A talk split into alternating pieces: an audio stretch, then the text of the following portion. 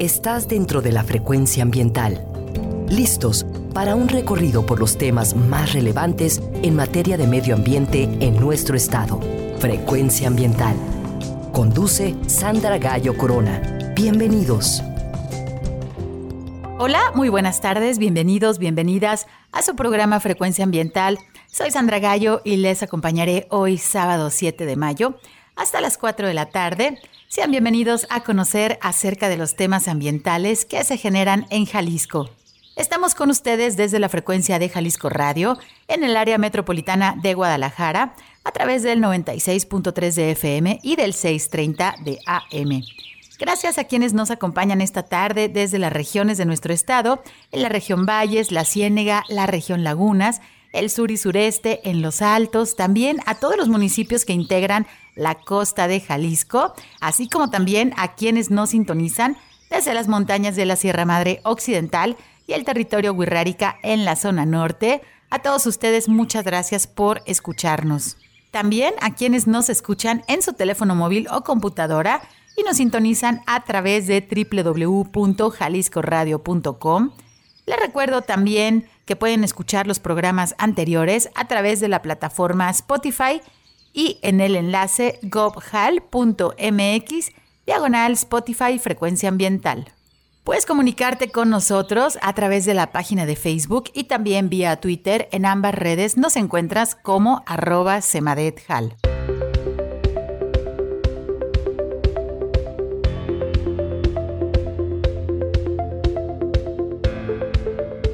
Te informamos que si necesitas realizar algún trámite en la Semadet, el horario de la ventanilla es de 9 de la mañana a las 5 de la tarde. Puedes comunicarte al teléfono 33 30 30 82 50 si requieres más información. Si lo que necesitas es realizar algún trámite en la Procuraduría Estatal de Protección al Ambiente, la PROEPA, puedes comunicarte al teléfono 33 11 99 7550. Y si necesitas realizar una denuncia ambiental, por favor utiliza el correo denuncias.cemadet.jalisco.gov.mx. Te recordamos que la CEMADET cuenta con una ventana digital en donde puedes realizar algunos trámites como la licencia ambiental única en materia atmosférica, la solicitud como generador de residuos de manejo especial y puedes también tramitar tu cédula de operación anual visita la página trámitesambientales.jalisco.gov.mx. Durante este mes de mayo nos encontramos en la época crítica del estiaje. Es muy importante estar al pendiente de nuestros bosques, de nuestras selvas, por lo que pedimos tu colaboración para prevenir y reportar incendios forestales. Por disposición oficial, las quemas agropecuarias dentro del área metropolitana de Guadalajara están prohibidas. Ayúdanos con tu reporte en cuanto detectes humo en cualquier zona de nuestro territorio. Comunícate al número de emergencias 911, puedes también marcar al 800 incendio y al Centro Estatal de Incendios Forestales al teléfono 33 36 36 82 52. Las actualizaciones del combate a incendios forestales que realizan nuestras brigadas en todo el estado son publicadas a través de la cuenta de Twitter arroba semadethal. Recuerda que el fuego no es un juego y debemos conservar nuestros bosques y evitar incendios forestales.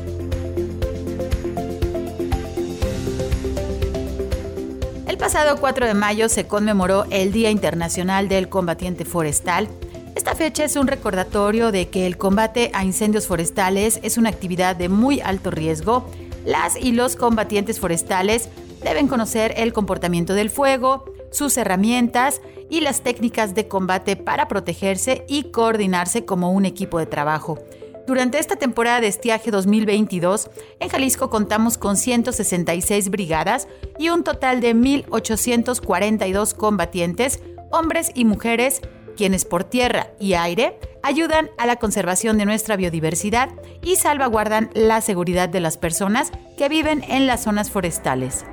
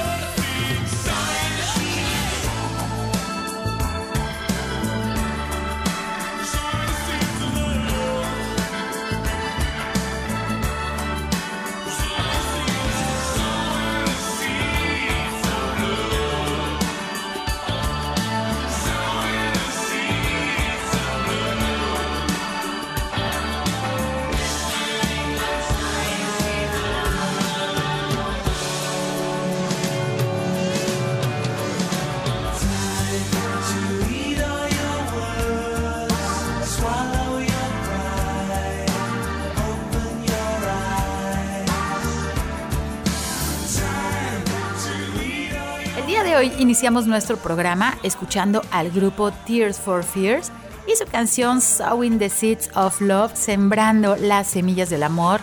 Y es que el corazón florece cuando uno tiene contacto con la tierra y tiene la posibilidad de sembrar y cosechar sus alimentos. Hoy en Frecuencia Ambiental queremos invitarles a un evento que se realizará el próximo 14 y 15 de mayo en el municipio de Limón. Se trata del tercer Festival de las Frutas y Semillas Nativas como parte de este movimiento que está tomando fuerza en diferentes regiones, pero sobre todo en la zona sur de Jalisco y que tiene su base en las prácticas agroecológicas. Para entender qué implica la producción de nuestros alimentos, es importante conocer a cuántas personas es necesario alimentar diariamente. ¿Sabías que nuestro planeta al día de hoy, 7 de mayo del año 2022, somos más de 7.981 millones de personas y México es el décimo país con más población en nuestro planeta. Para alimentar a nuestra creciente población, es necesario innovar en las prácticas agrícolas, pecuarias y agroalimentarias, de manera que se reduzca el daño provocado a los recursos naturales por producir alimentos a través de monocultivos que afectan los suelos, el agua, los bosques, la biodiversidad y en algunas ocasiones la salud de la población. Debido a esto que les menciono, es necesario promover mejores prácticas en la producción, pero también en el consumo de los alimentos. De acuerdo con la definición de la Organización de las Naciones Unidas para la Alimentación y la Agricultura, la FAO, la agroecología es una disciplina científica es un conjunto de prácticas y es un movimiento social. Aporta una solución para conservar nuestros recursos naturales y el medio ambiente, también para restablecer los ciclos del planeta, de tal forma que se puedan producir alimentos sanos, nutritivos, de calidad, accesibles y suficientes para todos y para todas. Vamos a ir a nuestro primer corte, pero te invito a que nos acompañes. Ya está nuestro invitado con nosotros, quien nos platicará más acerca de este tema. Regresamos en unos minutos. Frecuencia ambiental. Vuelve en unos momentos. Quédate con nosotros. Estás sintonizando Frecuencia ambiental. Continuamos.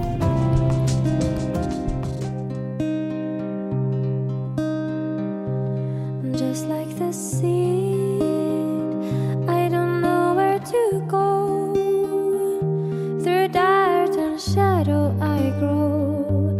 I'm reaching light through the struggle, just like the sea.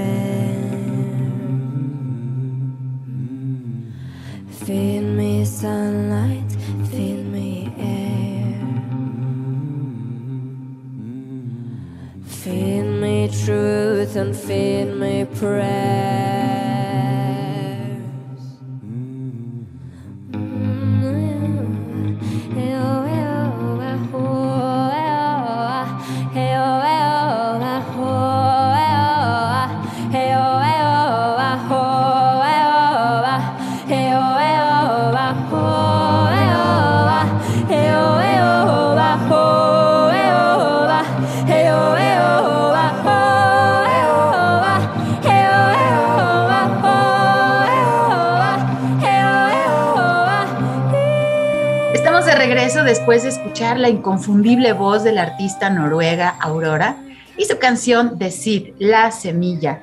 Posiblemente han escuchado a detalle la letra que nos comparte algunas reflexiones. En sus estrofas nos menciona, no podemos alimentarnos del dinero. Cuando el último árbol haya caído y los ríos estén contaminados, no puedes comer dinero. Entonces mis lágrimas pueden ser lluvia para regar el suelo donde estoy parada, porque las flores pueden volver a crecer, porque al igual que las semillas, todo quiere vivir.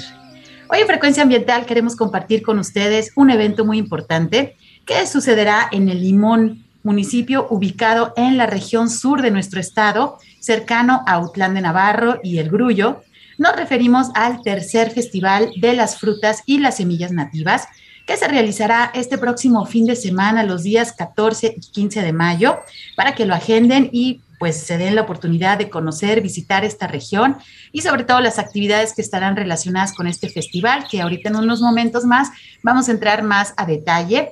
Para platicarnos acerca de este tema nos acompaña Rodolfo González Figueroa, quien es ingeniero en recursos naturales y agropecuarios con orientación en agricultura sustentable del Centro Universitario de la Costa Sur, el CUCSUR de la Universidad de Guadalajara Rodolfo es maestro en agroecología, cultura y desarrollo endógeno sostenible en Latinoamérica por Agruco, Universidad Mayor de San Simón en Cochabamba, en el país de Bolivia.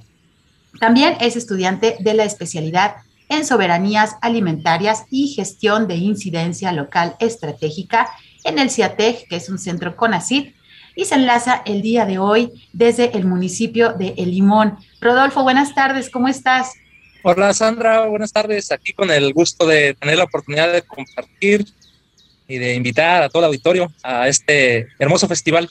Muchísimas gracias por conectarte, pues bueno, desde allá, desde la región del municipio El Limón.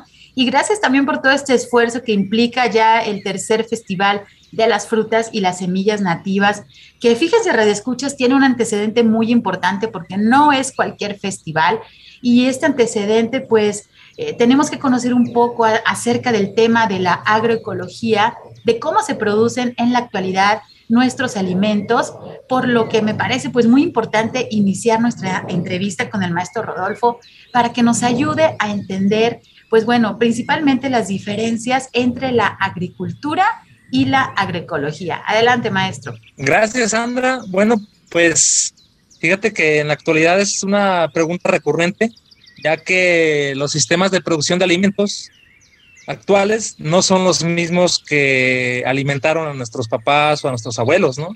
En los últimos 40 años, desde la entrada de eso que se llamó la Revolución Verde, que fue toda una política económica pública orientada a maximizar las producciones en los cultivos, en los campos agrícolas en este país, eh, y acompañada mucho de un paquete tecnológico que fueron las semillas híbridas, que fueron los pesticidas y los fertilizantes químicos junto con la tecnología como más tractores, más modernización agrícola. pues a partir de entonces la agricultura tradicional que se practicaba, que era generalmente la milpa, es decir, la asociación de cultivos, maíz, frijol, calabaza, tomate, chile, etcétera, etcétera, jamaica, cacahuate, pues esa agricultura se fue relegando, se fue olvidando, se fue dejando de lado se comenzó a especializar, los terrenos agrícolas se especializaron en un solo cultivo, comenzaron a ser monocultivos dependientes de paquetes tecnológicos externos y acompañados de extensionismo exógeno, foráneo, de, de conocimientos técnicos agronómicos que vinieron de fuera, generalmente, pues sí, financiados por empresas transnacionales, las mismas empresas que producen las semillas, los fertilizantes químicos y demás, pues patrocinaban este conocimiento técnico que se impuso en las formas de producir eh, tradicionales. Ahora tenemos una agricultura que ya no es diversa, una agricultura que es muy especializada, que una agricultura orientada ya no a producir alimentos, sino a producir mercancías, y lo constatamos en todos lados con los monocultivos agroindustriales, como son el agave, como son la caña, el monocultivo de aguacate o las berries, que se cotizan pues incluso en la bolsa de valores y no están produciendo alimentos, están produciendo mercancías para exportación, eh, llevándose consigo pues, la salud de suelo, la salud medioambiental, los conocimientos campesinos tradicionales, la fertilidad, la biodiversidad, la agrobiodiversidad, las semillas, ¿no? Entonces, en contraparte ahora, pues este, surge el concepto y práctica de la agricultura, que no es nuevo, para nada. Ah, perdón, la agroecología, que no es nuevo, no es nueva, sino que más bien conjunta los conocimientos y prácticas empíricas que sostuvieron a lo largo de toda la historia humana a las poblaciones esos, esos conocimientos de los abuelos, los conjuga con los conocimientos eh, científicos actuales, ¿no? Entonces, agroecología es una forma de vida para nosotros, es una manera de producir alimentos, de conservar semillas, de, defender el territorio, el agua, con sentido de comunidad, en colectivo, y también eh, mucho rescatar la parte social. La agricultura actual tiene que ver con cuestiones productivistas, mercantilistas, capitalistas, la agroecología, autonomía, fortalecer los tejidos sociales, los conocimientos propios, ¿sí? rescatar los saberes, las semillas nativas, establecer asociación de cultivos y sobre todo pensada en alimentarnos uh, localmente y después regionalmente. Y no solo alimentarnos eh, como nuestros cuerpos, sino alimentar también los suelos, fortalecer los ecosistemas, enaltecer y posicionar esto de la economía solidaria también. La agroecología se basa mucho también en relaciones sociales, en identidades campesinas y en fortalecer los circuitos cortos de comercialización, ¿sí? Los tianguis, el trueque, el intercambio, ¿sí? Esta, esta otra forma de, de intercambio que se zafa del capitalismo de ir a comprar, pagar con dinero y venirte, ¿no? La agroecología eh, tiene múltiples dimensiones, es producir alimentos, pero pensando en el sentido social, de la producción, cultural, ambiental, económico y también la agroecología política, ¿no? La agroecología es política, es un posicionamiento, ¿sí? Ante todo un movimiento, una tendencia agroindustrial que ha socavado, pues ahora sí que la salud en, en términos generales de todos los territorios donde pues se implanta. Muchas, muchas, gracias, Rodolfo, muy completa la, la información que nos estás pues compartiendo porque creo que en tiempos modernos y pocas personas y sobre todo en las grandes ciudades sabemos muy poco de dónde vienen los alimentos que estamos consumiendo. Vamos a los grandes supermercados, hacemos nuestras compras, pero ya como una mercancía, como bien lo mencionas, pero atrás hay un trasfondo y bueno, esta producción masiva de alimentos está también pues eh, afectando, ¿no? La salud de los suelos, la salud de la diversidad, en los sitios de cultivo, la salud de las comunidades, la salud personal y esta parte de la agroecología que muchas veces no se conoce si no estás directamente relacionado, pues es muy interesante también que englobe esta parte de un movimiento social que a final de cuentas, pues bueno, es esta, este interés, este regresar a los conocimientos ancestrales que tenemos que rescatar por el bien de nuestra biodiversidad, de nuestros suelos y de nuestra salud propia y saber alimentarnos ¿Cuántas personas no comen a diario este tipo de comida rápida, procesada? Están muy lejos de los alimentos naturales y desafortunadamente pues lo ven reflejado en su salud. Eh, ¿Por qué debemos promover, bueno, estas, estas mejores prácticas en la producción de, nuestros alimentos? Mencionabas eh, la cuestión de, bueno, de, la degradación de los suelos y en la zona sur, que es donde tú te encuentras y has sido tú también principal promotor, pues en este cambio, en este cambio de prácticas de la producción de los alimentos, pues has, dado cuenta, ¿no? De, por qué debemos promover mejor estas, estas prácticas de, producción de alimentos. Platícanos un poquito al respecto. Sí, Sandra, fíjate que ya, ya no es un lujo, ya no es como una moda, es una necesidad imperante. El asunto no solo de promover eh, la producción de alimentos más sustentables agroecológicos, sino el como personas, individuos y familias buscar lugares, espacios, pueblos o tianguis en donde se ofrezcan para, o donde ir a, consumir. Porque por un lado tenemos encima la crisis climática con todas sus consecuencias, ¿no? Este, todos estos climas que se alteran, cambian, son impredecibles eh, y, nos afectan de muchas maneras, pues ha sido ocasionado en gran parte por la misma agroindustria. Por este sistema alimentario corporativo que para producir necesita destruir y que una vez que produce, como son mercancías, las traslada miles de kilómetros, el gasto en transporte, en combustible, en almacenamiento, en refrigeración. Todo eso eh, es un, ahorita el dato no lo tengo exacto, pero representa un gran porcentaje en términos de emisiones de gases de efecto invernadero, de calentamiento global. Entonces, en, estos, en este escenario, eh, necesitamos por compromiso ambiental o por, ahora sí que por sobrevivencia, consumir localmente, ¿no? Y buscar espacios de donde vengan alimentos que sean producidos bajo estas técnicas agroecológicas, porque bueno, la agricultura agroindustrial calienta al planeta, ¿sí? Altera todos los ciclos biológicos y la agroecología, el consumo local, enfría el planeta, capturan dióxido de carbono, ¿no? Entonces, esto pensado en términos este, ambientales de crisis climáticas, en términos de economía, que también viene o está o anuncian una crisis económica y es, también se está en puerta una crisis alimentaria, pues esto nos eh, orilla, ahora sí que forzosamente, a buscar lugares en donde consumir o crearlos también, en las ciudades, en las azoteas, en los, en los botes, en llantas, en donde sea, producir, si hay un espacio con tierra, este espacio con tierra tenga una planta que sea comestible, aunque sea medicinal, y que nos otorgue un aporte nutricional y ahorro económico y salud al mismo tiempo.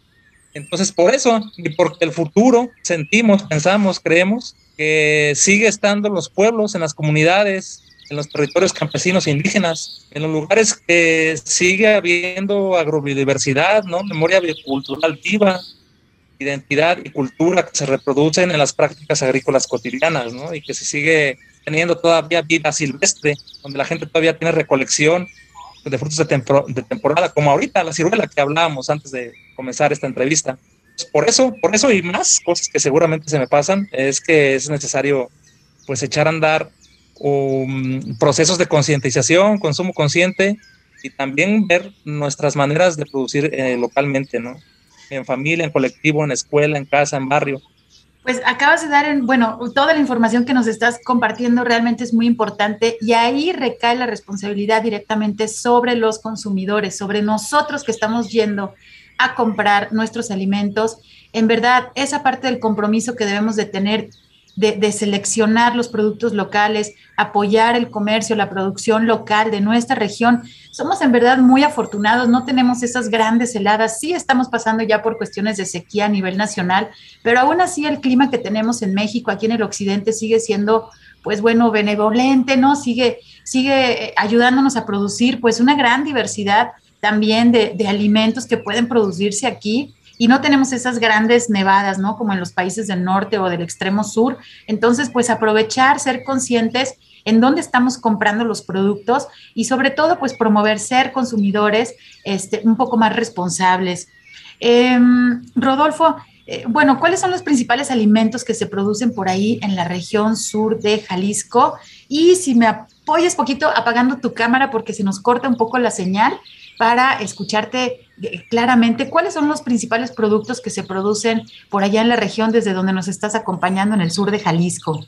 Pues fíjate, Sandra, afortunadamente todavía el maíz sigue siendo cultivo principal, sostén familiar, gastronómico y cultural ¿no? de la región, a pesar de estar invadidos por la agroindustria cañera, que si bien sí, sí tiene la mayor superficie eh, sembrada, la mayor superficie cultivable es de caña, con riego.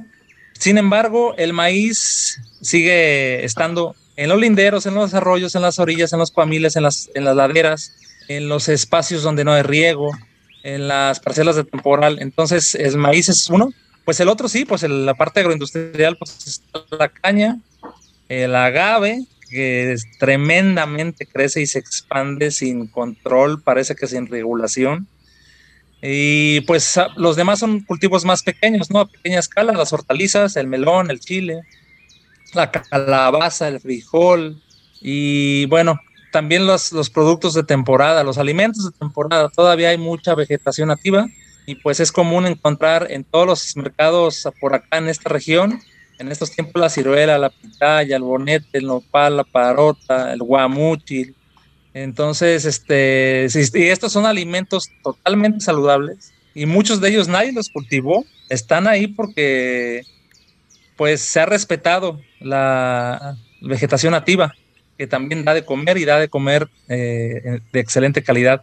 Pero sí, el maíz sigue siendo principal y bueno, también hay cultivos aquí ya localmente temporales y en, en menor escala que alimentan como el melón, el cacahuate, la jamaica, eh, los chiles, ya dije por ahí, pepino. Sigue, somos una zona muy fértil a pesar de tener 40 años de agroindustria cañera y de, de uso de pesticidas y todo el paquete tecnológico, siguen resistiendo los cultivos pequeños a pequeña escala, porque bueno, el paladar, el gusto, ¿no?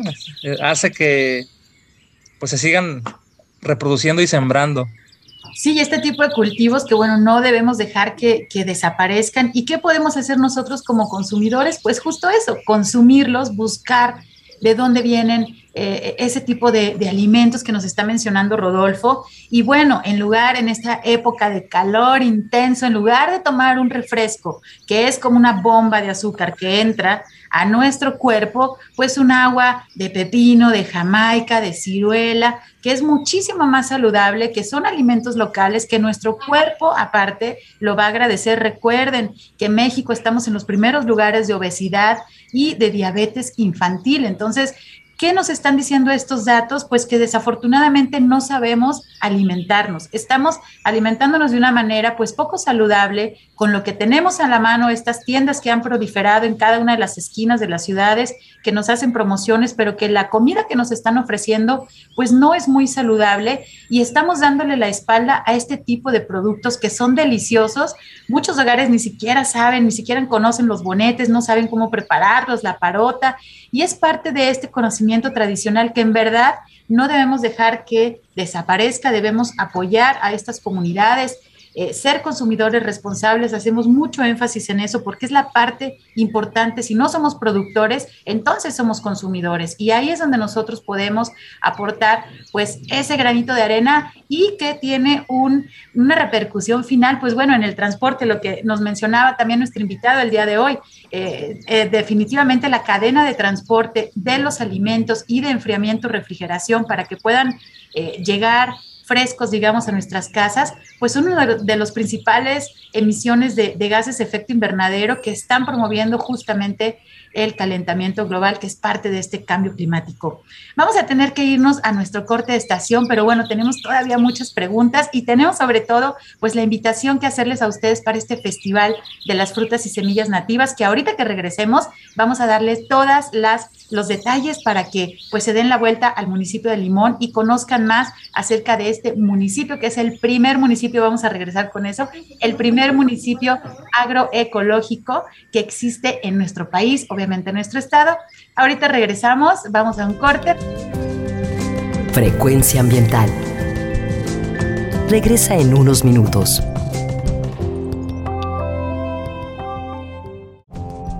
Estamos en la misma frecuencia Frecuencia ambiental. Seguimos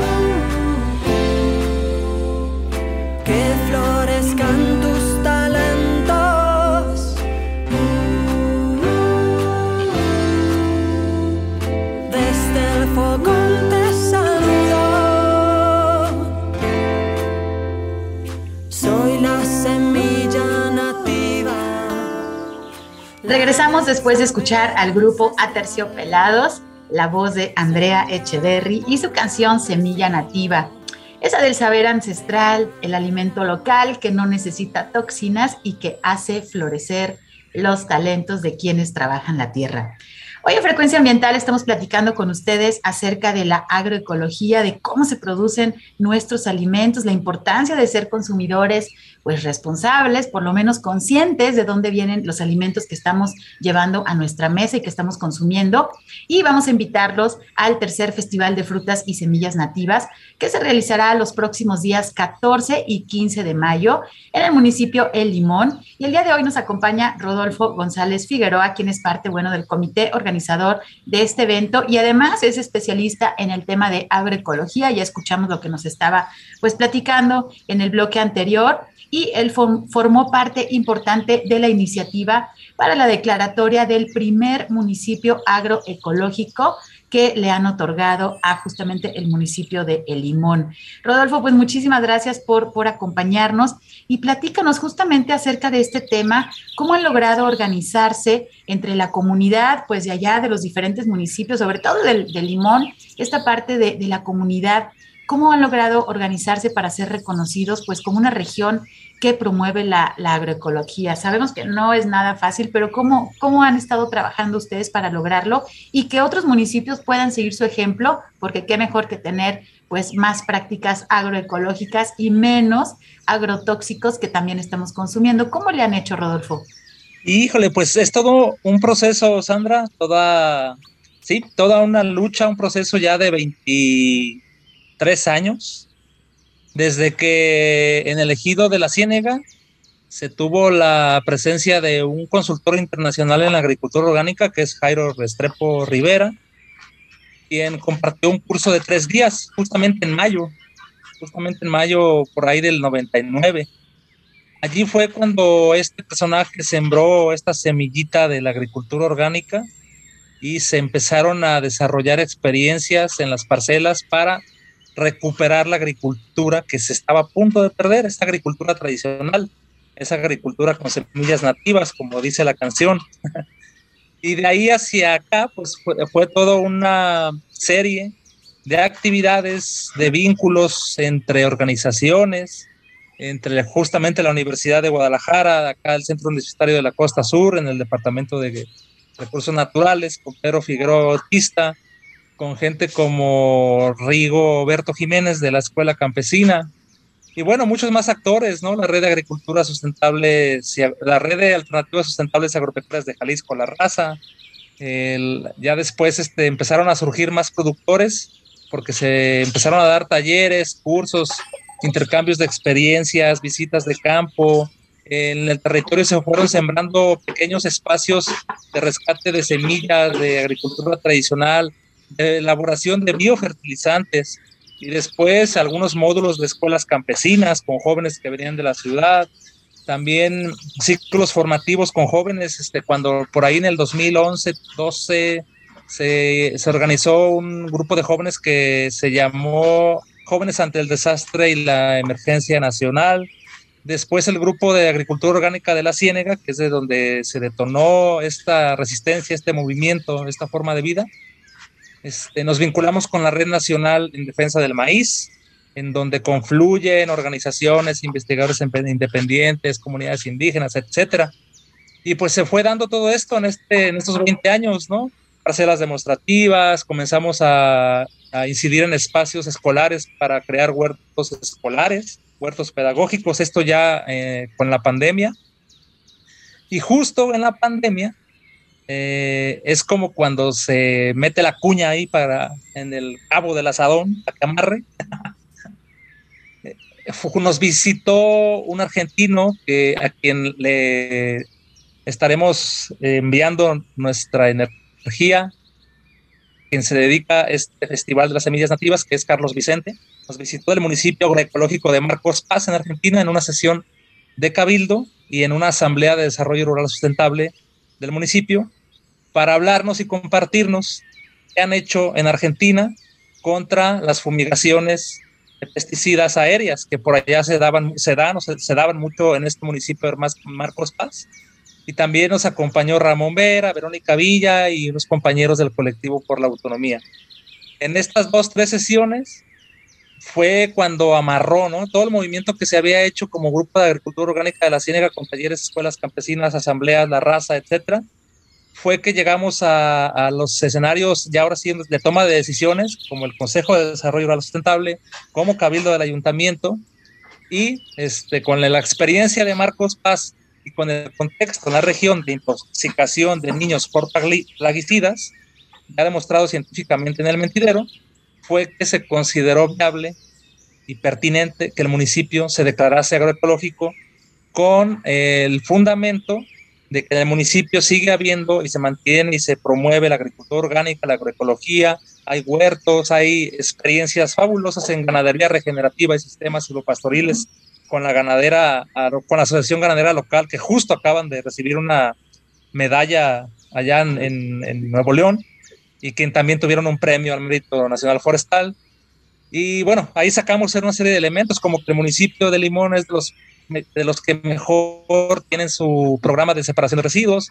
El municipio de Limón tiene varias cooperativas de pescadores, de mujeres, tiene una tasa de deforestación positiva, todavía tiene corredores biológicos en un estado de salud aceptable, eh, hay mantos, hay varios este, manantiales, todos estos elementos los juntamos como, como justificación para declarar al municipio como agroecológico, pero también para que fuese como un posicionamiento político ante eh, la intoxicación de niños por pesticidas en la región y ante el crecimiento desmedido y amenazante de la agroindustria en todo el sur de Jalisco.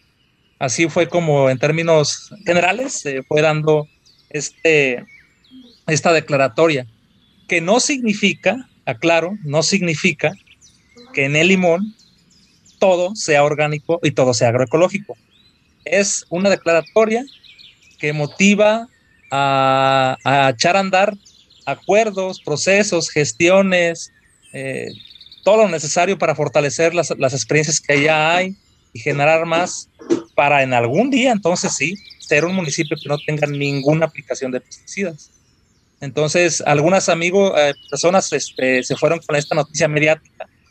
ah, municipio agroecológico. Entonces se imaginaron que en este municipio no existe nada que no sea orgánico, que todo está bonito, que se producen alimentos en las calles, pero no, no es así. Más, más fue una declaratoria para un posicionamiento político ante el contexto y en la declaratoria hay 10 cláusulas, así bien específicas, que el, municipio, eh, los ejidos, eh, las instancias gubernamentales locales, pues ahora sí que tienen la obligación moral, política y todo para gestionar, incentivar, fortalecer todo lo relacionado a la agroecología. Muy valiosa esta experiencia, en verdad, muy, muy valiosa. Y justamente pues se detona por esta problemática en la salud de nuestros niños, de nuestros adultos, de nuestros suelos, de nuestra biodiversidad, en el que se necesita y como dices, urge hacer estos cambios, estos cambios de girar hacia la agroecología para que todo pueda ser pues más saludable y entonces estemos pues mejor, porque estamos ya viendo no nada más en la zona sur, sino en diferentes partes de nuestro estado y de nuestro país, pues este tipo de afectaciones que, pues está eh, definitivamente mermando ¿no? la salud de las, de las comunidades. Pues nosotros por eso justamente queríamos darles eh, este espacio, estos micrófonos, frecuencia ambiental, a justamente conocer estos casos como dices, de lucha, de resistencia, pero de que han tenido resultados y que ahora los estamos conociendo y que, pues bueno, eh, tenemos esta feria. Me gustaría entrar ya de lleno a, qué es lo que va a suceder, qué actividades se van a estar realizando el próximo 14 y 15 de mayo. Eh, platícanos, Rodolfo, ¿en dónde se va a realizar este festival y quiénes pueden participar, si tiene algún costo? Si me permite, Sandra, este, haré un paréntesis antes de responder tu pregunta. Eh, creo importante mencionar eh, de manera rapidísima estas eh, como cláusulas de la declaratoria del documento para esperando que se repliquen ¿no? en todos los municipios. Y estas son de lo que marca la declaratoria es defender el agua como un ámbito de comunidad y sustento de la vida, cuidar y fomentar la producción agroecológica, la práctica tradicional de la milpa, los huertos de árboles frutales, las prácticas de recolección de alimentos, promover, promover las prácticas de ganadería regenerativa, sistemas silvopastoriles, generar acuerdos para eliminar el uso de agrotóxicos que tienen el potencial de amenazar la salud de la población, en especial de los niños y niñas, eh, incentivar las prácticas productivas hacia sistemas agroecológicos, regular el uso de agrotóxicos, sobre todo en zonas de exposición directa a la población en general, promover la educación ambiental y participación de las escuelas con huertos escolares comunitarios, establecer parcelas demostrativas, fortalecer los laboratorios campesinos de reproducción de microorganismos benéficos y biofertilizantes, realizar constantemente, aquí justamente entra el festival, intercambios, festivales, encuentros sociales donde se festejen y difundan las prácticas campesinas y agroecológicas, apoyar las redes e iniciativas comunitarias que comercializan localmente, fomentar la alimentación sana y bueno, actualizar la reglamentación municipal en materia de ecología y aspectos agroalimentarios. Y en este sentido es que se está organizando ya el tercer festival de las frutas y semillas nativas, que justamente ha sido como pues ahora sí que lo, la fiesta expresada, ¿no? Ahí en la diversidad de alimentos, de semillas, de experiencias campesinas, de, de incluso de, de, más grupos de la región. El Festival de Semillas no, no precisa todavía como de un registro o de una cuota para quien venga a vender, a exponer. Sí se pide que sean productos locales, artesanales, de grupos, de colectivos independientes y así. Y también es la oportunidad para conocer el municipio en su diversidad productiva, ¿no? Donde vamos a encontrar productos de temporada, semillas nativas, locales, agroecológicas de hortalizas, plantas medicinales, los viveros de la, vivero de la ganadera, el vivero de la prepa, jóvenes de la prepa dando talleres de reproducción de plantas, mujeres que pertenecen a grupos comunitarios de, ah, perdón, a huertos comunitarios, exponiendo o vendiendo, intercambiando sus semillas, sus frutos y cosechas, y también, bueno, las, algunas directoras, directores de escuelas, eh, contándonos la experiencia de cómo han sido los huertos pedagógicos, ¿no? La experiencia. Y es una invitación abierta a quien guste acompañar, venir como consumidor, como persona individual, como colectivo, a, a compartir semilla, a intercambiar justamente para que se sigan diversificando las parcelas, ¿no? Los patios de la gente que se fortalezca la economía local, que se revalore la cultura campesina, las formas de vidas campesinas. Y pues bueno, también habrá espacio para talleres, foro, un foro donde se van a compartir ciertos temas específicos, actividades culturales, musicales. Se va a presentar un documental que se llama Semillas, bien bonito. Eh, y bueno, un recorrido agroecológico este, a ciertos puntos específicos de aquí del municipio. Pero en general es esto, que el, festival sirva como un punto de encuentro, de enlace, donde se tejan experiencias, personas, corazones, y se, pues, se cree este ambiente, esta atmósfera de una sociedad diferente, resiliente, hermana, ¿no? Consciente, sensible y fraterna y sororal. Por ahí va la cosa. Ay, qué bonito lo que nos compartes. Realmente este, este tipo de, esfuerzos, porque sí ha sido un esfuerzo, ya nos estás dando el contexto desde 20 años y ahorita está, digamos, floreciendo a través de este tipo de eventos. Eh, Rodolfo, platícanos la ubicación, ¿dónde, ¿a dónde se tienen que dirigir las personas? ¿Cuál va a ser como la sede principal de este festival? Eh, pues el, va a ser ahora sí que el corazón de, de la cabecera municipal, el Limón. Eh, en el jardín principal frente a la iglesia. Quienes vienen de Guadalajara pues tienen que tomar la carretera hacia, pues, quienes, quienes vienen del sur, no sé, de Guzmán, pues hay que tomar la carretera, perdón, Ciudad Guzmán Aután, y por ahí este, van a ver que está un letrerito que dice Limón. Es un municipio pues pequeño, afortunadamente, todavía eh, dependiente de las actividades agrícolas, es un municipio campesino, ganadero y recolector. Entonces, eso también nos, para nosotros es un privilegio, es un gusto y este, sentimos orgullosos de ser un municipio pequeño, ¿no? Y de ser quienes somos, campesinos, mujeres recolectoras y pues gente sencilla. pues realmente un ejemplo que esperamos otros municipios repliquen, porque bueno, esto es pues es un proyecto en el cual tiene que ver con la salud de la comunidad, de los niños, de las niñas, de los adultos, pero también de nuestros suelos, de nuestra biodiversidad y hacer este tipo también de tejido social debido a los intercambios que ya nos está platicando eh, Rodolfo, ¿no? Con este intercambio de semillas, las pláticas, los talleres. Eh, Rodolfo, estamos casi llegando a la parte final de nuestro programa. Compártenos, por favor, alguna página o dónde podemos encontrar más información, el programa del evento, a dónde pueden dirigirse nuestros radioescuchas. El programa está por salir, yo creo que entre viernes y sábado. Todavía se está eh, afinando porque afortunadamente se están llenando de actividades, de gente que quiere venir y compartir un taller, entonces por eso no lo hemos publicado, pero es cuestión de estar al pendiente en las páginas oficiales del ayuntamiento municipal, ¿sí? Que es donde se van a estar publicando principalmente ya de ahí quienes estamos siendo parte del comité organizador las jalaremos hacia nuestras redes sociales y, y WhatsApp y demás, pero de entrada es en la página oficial del gobierno municipal de Limón, Jalisco. Perfecto, pues bueno, hacemos esta invitación para que el próximo 14 y 15 de mayo se desplacen a este municipio de Limón, que en verdad pues es un ejemplo que debemos replicar en todas las regiones de nuestro estado por el bien de todos, por el bien de nuestra soberanía alimentaria. Hay que saber cómo alimentarnos, de dónde vienen esos alimentos, no perder los, saberes tradicionales y sobre todo apoyar a estas comunidades que tanto esfuerzo han realizado y que no van a bajar la guardia y eso nos da muchísimo gusto que realmente sea pues literal una lucha en la cual tenemos que apoyarlo nosotros consumidores para pues que se conserve nuestro patrimonio alimentario, nuestro patrimonio natural y nuestro patrimonio cultural. Estamos llegando a la parte final de nuestro programa. Les pedimos que por favor sigan cuidándose, usen su cubrebocas cuando estén en los espacios cerrados. Después de más de dos años hemos aprendido cómo se contagia un virus, así que no lo olvidemos y cuidemos a la gente que nos rodea. Esperemos que pronto estemos ya de salida en esta pandemia, pero bueno, todavía no es así, hay que seguirnos cuidar. Eh, quiero agradecer a nuestro invitado, maestro Rodolfo González Figueroa. Muchísimas gracias por enlazarte desde el municipio El Limón y muchas gracias en verdad por este esfuerzo que están realizando.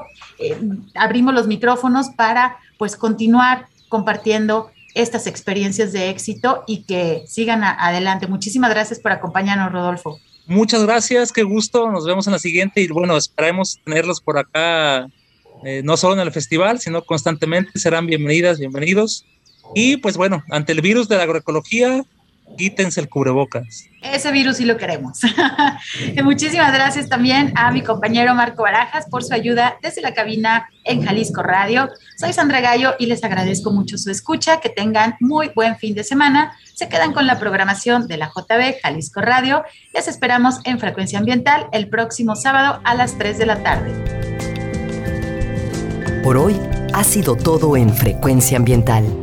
Te esperamos el próximo sábado a las 3 de la tarde para seguir explorando los temas relevantes del medio ambiente de nuestro estado y más allá. Frecuencia Ambiental, una coproducción de la Secretaría de Medio Ambiente y Desarrollo Territorial y JB Jalisco Radio. Hasta entonces.